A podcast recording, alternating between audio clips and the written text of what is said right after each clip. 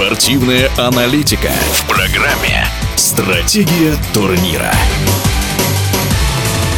Казалось, что у футболистов «Зенита» в РПЛ просто нет конкурентов. Но московские «Динамовцы» под руководством Марцела Лички, обыграв в Петербурге хозяев 3-2, доказали, что это не так. Комментарий в прошлом защитника футбольного клуба «Ростов» и московского «Динамо» Виталия Дьякова.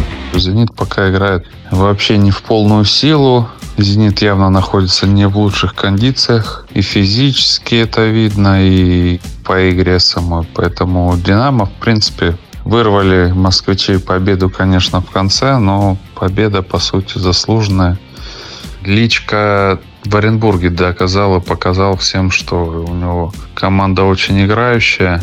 Да, в Оренбурге были проблемы по обороне, команда много пропускала. Это касается сейчас и «Динамо». Защитники не совсем пока хорошо возможно, выполнять те требования, которые есть. И надо быть объективным не только защитники, но и вся команда «Динамо» пока не совсем хорошо обороняется. А, лидеры «Динамо», Тюкавин себя очень прилично показал. Ну, лидеры, наверное, тот, кто долго уже в клубе, это тот же Шунин, Фомин, Смолов, так что в каждой линии у «Динамо» есть лидер. Ну и плюс в атаке, что у Оренбурга, что сейчас у «Динамо» очень приличная игра. Команда много забивает. И если игру в обороне наладить проще, то игру в атаке это, конечно, гораздо сложнее наладить. Но у Лички это очень быстро получилось. Сейчас сложно сказать, кто в чемпионской гонке. Естественно, это будет